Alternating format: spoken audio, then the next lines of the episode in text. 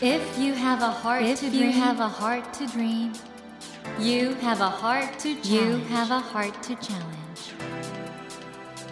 take that Take challenge that challenge and realize, and realize your dream. Your dream. Dream Dream Heart. Heart ドリームハート政教新聞がお送りします皆さんこんばんは茂木健一郎です 東京 FM のスタジオから全国38局ネットでお届けしています。ドリームハート。この番組は日本そして世界で活躍されている方々をゲストにお迎えしてその方の挑戦にそして夢に迫っていきます。さあ今夜お迎えしたお客様はですね大変今も注目の方でございます。歩くパワースポットと呼ばれて話題を集めていらっしゃいます湘南の風のショックアイさんです。こんばんは。こんばんは。湘南の風の紹介です。湘南の風のはい。音楽とかもう好きな方は前からいらしたんですけど、はい。今回この歩くパワースポットはい。ということになってしまっていらっしゃるんですね。そうなんですよ。ゲッターズ飯田さんっていうはいはい。あの占い師の方にもう78年前なんですけどねええ。占ってもらったその占い結果でそういうふうに歩くパワースポットって呼んでもらったことがなんかすごい口コミで広がってはいなんかいつの間にかこう78年後に突然こうなんていうか話題になって再燃するという状態です。ゲッターズ飯田さんは本当大人気のね占いの方ですけど何か見ちゃったんですねね。僕もだからまだ当時ゲッターズさんも無名の頃で仮面もつけてなんかえーそうだったんですか？なかった頃にえで僕も全然知らなくてただなんか僕のメンバーのはい。ネットの番組があって、はい。それにフラッと遊びに行ったついでに占ってもらったみたいな感じだったんですけど突然え言われて、ついでに行ったら言われて、はい、僕も占いあんま信じない方っていうかあんまり受けたことなかったんですけど、とにかくなんかすごく嬉しかったのとびっくりしたのとこう複雑な気持ちのまま友達に話してったら、うん。じゃあちょっとその言われた通り待ち受けにしてみるよって言って、はい。した本当直後に俳優の友達だったんですけど、はい。突然 CM 決まったとか、その時に待ち受けにした人が結構いろんないい話があってこれはあの占い師さん本物だぞみたいな。そしたらあれよあれよゲッターズさん自身もすごく有名になられて多分それ出たと思うんですけど占い結果が。信憑性が出てきたとゲッターズさんもショックアイさんという歩くパワースポットに出会ったから占い師として ブレイクしたのか。そりゃ分かんないですけどね。ありがとうございます。いやいやいやいや。この番組もですね実はプロデューサーがさらに人気番組になるようにってことで。あそうですか、はい今なんかあもうほら調整室で祈ってますよこうやってなんか。いや。来てくださってありがとうございます。いやいやいやいや福の神みたいな。いやいやいやねもうちょっと似顔も過ぎるんですけれども頑張りますでもそのようなはい。本当素敵な本が今回歩くパワースポットと呼ばれた僕の大切にしている小さな習慣ということではい。この本を読むとひょっとしたらショックアイさんにあやかれるかもしれないってことですよね。読んだ方は。そうどちらかというとなんかこうやっぱり歩くパワースポットって言葉だけが一人歩き え。していくような状態で僕自身も15年間、まあ、メジャーデビューしてからえ湘南の風で音楽をずっとやっているまたそっちのキャリアもあるしええ。なんかイメージだけがこう先行するの嫌だなっていうのでやっぱこの2つの存在を一つにまとめ上げるようななんか作品というかものを出しとかないといけないかなと思ってはいと思って自分の中でいろいろ考えて、まあ、調味料を探したような感じ2つの味が混ざるような素晴らしい。私は拝読しましたけど本当に面白くて、あ本当ですか？今日たっぷりちょっとこのあねありがとうございます。本の話を聞かせてください。ということで今夜はですね湘南の風のショックアイさんをお迎えして、はい。この度講談社から出ました読むときっと幸運になるって言っていいのかな？ショックアイさんの待ち受けにするかこの本を読むか忍ばしとくか。忍ばしておくかカバンにね、ええはい、幸運になるというそんなすごい本のことをゆっくりとお話を伺いますので、よろしくお願いいたします。よろしくお願いしますあのショックアイさんのプロフィールご紹介しますね、えーショックアイさんは1976年神奈川県のご出身でレッドライス若旦那ハン君とともに湘南の風を結成されました。デビューが2003年なんですね、はいそうです。アルバム「湘南の風リアルライダーズ」でデビューされましてこれまでに19枚のシングルと7作のアルバムベスト版2タイトルをリリースされていますそして2011年には、えーポルノグラフィティの新藤春一さんそしてサウンドクリエイターの淳さんとザ・野党を結成と。そして近年はですねキュートやジャニーズ WEST YouTuber のフィッシャーズなど、えー幅広いジャンルのアーティストに楽曲提供を行っています。そして先日ですね4月5日に講談社から歩くパワースポットと呼ばれた僕の大切にしている小さな習慣これを発売されたということで、はい。い、や本当大活躍ということなんですがいえいえ。はいこの歩くパワースポットというはい。これねもともとゲッターズさんがね、はい。歩くパワースポットと言われたことでご自身が変わっていったっていうことなんですけど、やっぱりこれってすごいことじゃないですか？その意識が変わるっていう。うん、僕は最初はやっぱ楽しんでたところが強いですね。だから自分でそうに言われて、まあ、まだその占い師さん自身のもう初めてお会いする方だしそういう実績とか当たる当たらないっていうのもよく分からなかったけどなんかその占い結果が楽しくてで友達に話してでもその流れからでもあれ確かになんかその後に反響みたいなのが少しずつですけどうちはのノリですけど来て怖かったというかびっくりしてちゃんとしなきゃなみたいな気持ちに なったんですよ。どちらかって言ったら、ははい。いだからなんかちゃんと期待に応えないとダメだなっていうかなんか自分を信じてくれて待ち受けにしたのに待ち受けあの全然いいことなかったよって言われるのがなんかショックになってきたっていうかでそうなった時に自分がまあとりあえず自分の生活とか自分の言葉とかそういうのをちゃんとしようと。そのちゃんとの意味が分かんなかったんだけど、はい。とりあえずなんとなく自分が例えば嘘をつかないとかごまかさないとかずるしないとかあとは単純にまあ神社行ってとかそういうふうにまあできることからやろうかなと思って、まあ、そういうのをもう結構56年前から続けててでも自分自身もそこですごく心が整っていく感覚があったんであこれは逆にいいなと思って続けてるんですけど最初はその歩くパワースポットっていう言葉に負けないようにというか潰されないように自分の生活を改めるきっかけになったかなと思ってますけど。はい。すごいのはねその時まで占いに特に関心があったわけでもないし、うん。自分がそういう存在だとも思ってなかったのが、はゲッターズさんの一言で、うん。ある意味では新しい自分が目覚めたというようなそうですね。それは近かったです。もともとあの食海さんは自分のねお作りになる楽曲で、みんなが元気になったりとかね、うん。生活が前向きになったりそのアーティストとしての、はい。まあそういういい影響みたいなのあったと思うんですけど、うんうんそれになんかまた加わってこの歩くパワースポットってのがうん。出てきたってことですよね。そうですね。もちろん自分はあんまりそういう非科学的なものって信じない方なんですけどでもなんか何週も何週も考えてるとでも人が僕をきっかけにすごくポジティブな気持ちになれることで、うんうん。普段気づけない幸せとか普段気づけない気づきとかに気づける存在だっていうことは間違いなくあってでそれが自分の中で湘南の風で音楽で人にそうやって何か気づかせて前向きにうん。させてきた役目っていうのとなんか自分の中でつながってきててなんかあ自分のこれが本当に役目なのかなと思ってちゃんとその言葉を受け入れて逆にそれに見合う本当のなんかこう歩くパワースポットになっていこうっていうのがちょっと自分の中で芽生えたっていうのはありましたね。うん。このね今回講談社から出された歩くパワースポットと呼ばれた僕の大切にしている小さな習慣。この中で、はい、いろいろ小さな習慣を書かれてますよね、はいはい。お守りを？そう。お守りはいろいろ持って、まあ、ええ。神社行くようになったんですね、その普通にこう初詣とかでお守りとかいただいてくるじゃないですか。はい。でそれをなんか粗末にしてんのも違うなと思って、うん。でちゃんと、えーお札とかも神棚に祀ろう。したら神社に行こう。氏神様のとこ行こう。したらなんか行ったら単純に気持ちいいなとか、うん。でそこにまつわるこう歴史をはい。勉強したくなって、それこそ「日本書紀」「古事記」みたいなのをちょっと分かりやすい漫画入りのやつとかで読んだりしてでそうすると今度はあじゃあここはここと関わりがあるか。ら今度こっちの神社行ってみたいなみたいな雰囲気でこう結構全国いろんなとこ行くようになってでいただいたお守りを一応粗末にしないようにお守りポーチ。うん。まあポー普通のポーチですけど はいはいはい。ポーチにこうお守り持ってええ。一応持ち歩くようにはしたりとか家にこう神棚のところに置いといたりとかはしてます。この神棚がねはい、ネットで買えるっていうのは僕も知りませんでした。買えるんですよ。そうそうそう。いや最初分かんなくて、えとりあえずなんか一日でも早くそのクローゼットの中にあるお札をどうにかしたいと思って、最初はタンスの高いところにこうやってただ置いてたんですけど神棚ネットで調べて売っててで買って祀って。そしたら今度は伊勢神宮に行った時にいただけるんですよ、はい。でそこのに変えてで今ずっとそれを使ってます。まあ、みんなやろうと思えば実行できるはい簡単にできます。ことですもんね。うん。そういうことの小さな積み重ねがひょっとしたら歩くパワースポットという。まあそうねどっちが先か分かんないですけどでも言われてやったしなんかやってと思うのはやっぱりこう心にノイズってあっていつも、はいはいはい。これやってれば大丈夫だろうっていうふうに少しこう心がクリーンになっていくことをこう繰り返してたら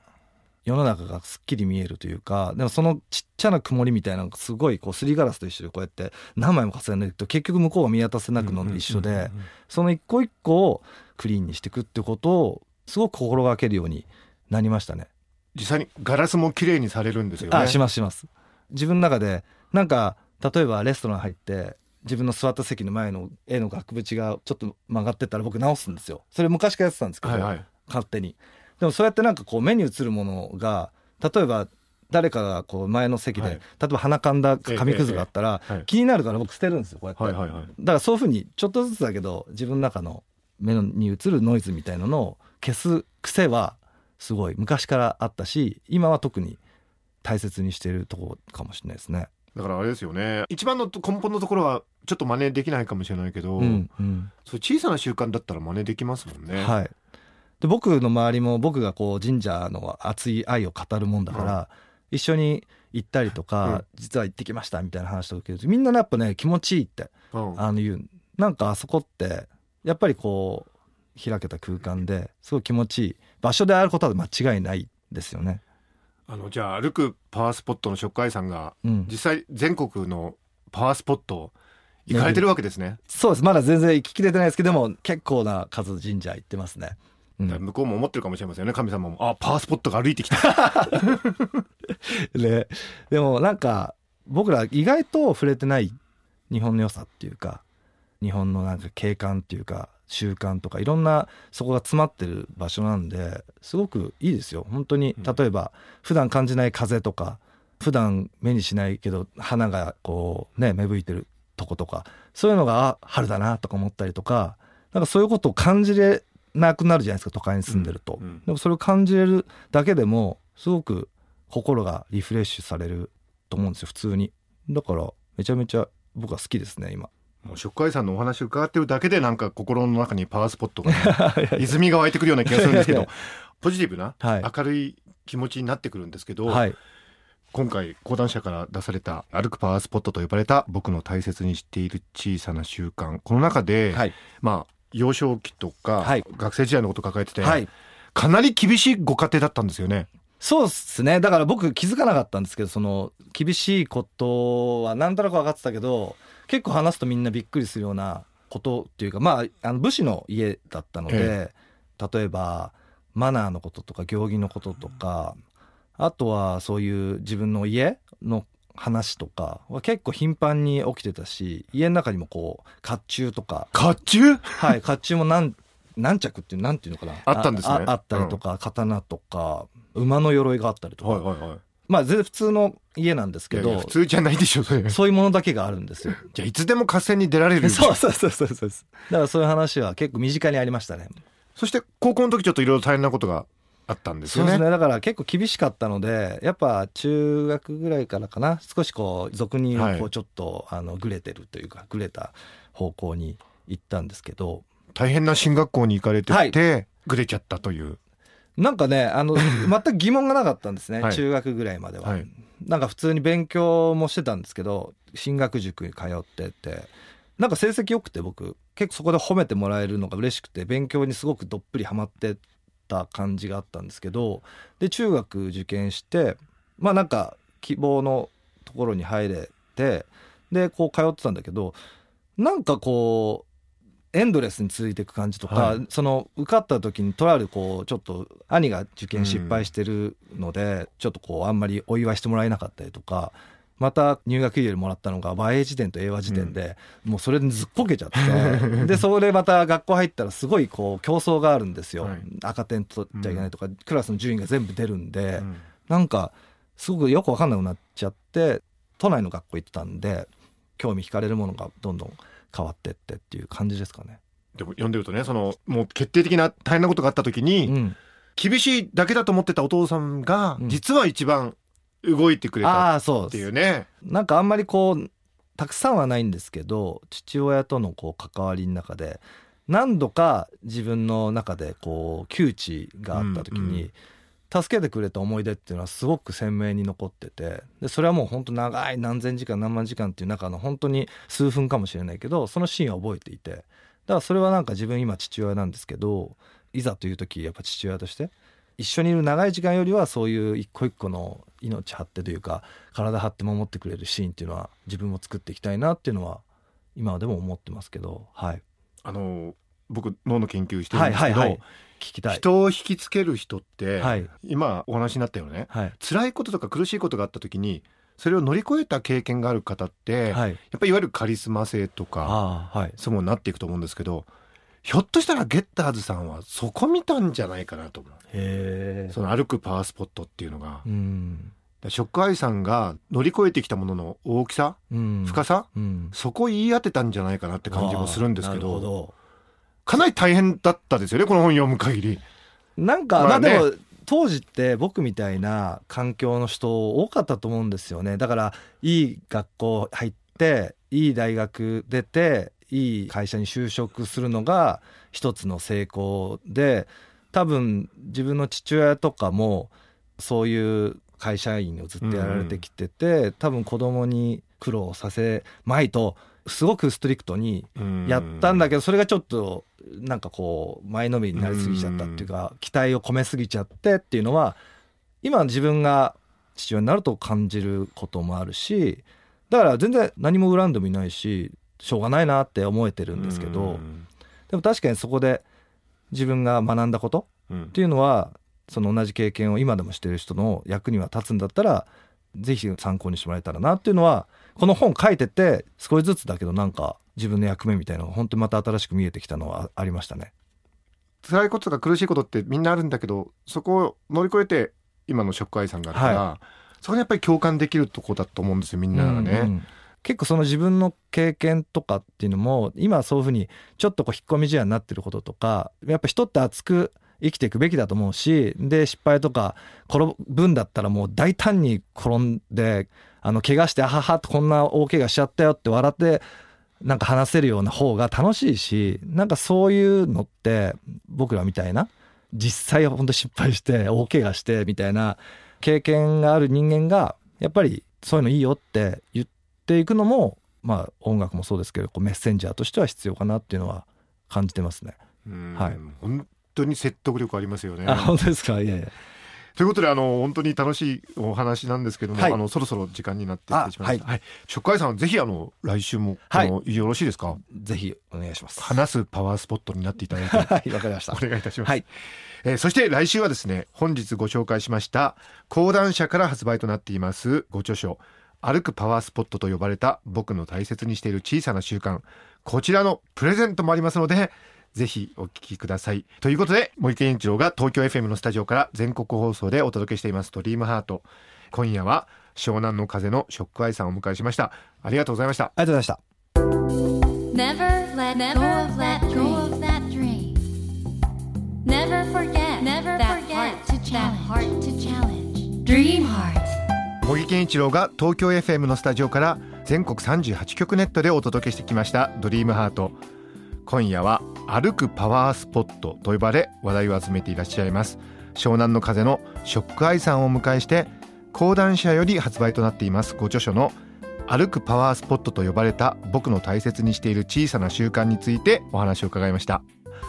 あの歩くパワースポットという言葉が本当にふさわしい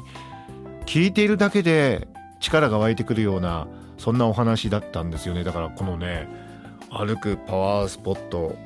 ゲッターズ飯田さんさすがですね。これもう最強のブランディングというかこういう人なんだっていうコンセプトをねショックアイさんがそれ受け止めてでもそっからがすごいですよね。そこから本当にその歩くパワースポットという言葉にふさわしいようにまっとうにまっすぐに熱く生きていらっしゃるそんなねショックアイさんの生き方が本当言葉の端々から伺えて素敵なお話だったなと力をもらえたなと思いました。皆さんもいかがだったでしょうか？いい番組でしたよね。これからも聞くと聞くパワースポットになるかもしれないぞこの番組が。さてドリームハートのホームページでは1000円分の図書カードに番組特製のエコバッグをつけて毎週3名の方にプレゼントしています。番組へのご意見などメッセージをお書き添えの上ドリームハートのホームページよりご応募ください。お待ちしています。それではまた土曜の夜10時にお会いしましょう。ドリームハートお相手は森健次郎でした。ドリームハート。政教新聞がお送りしました。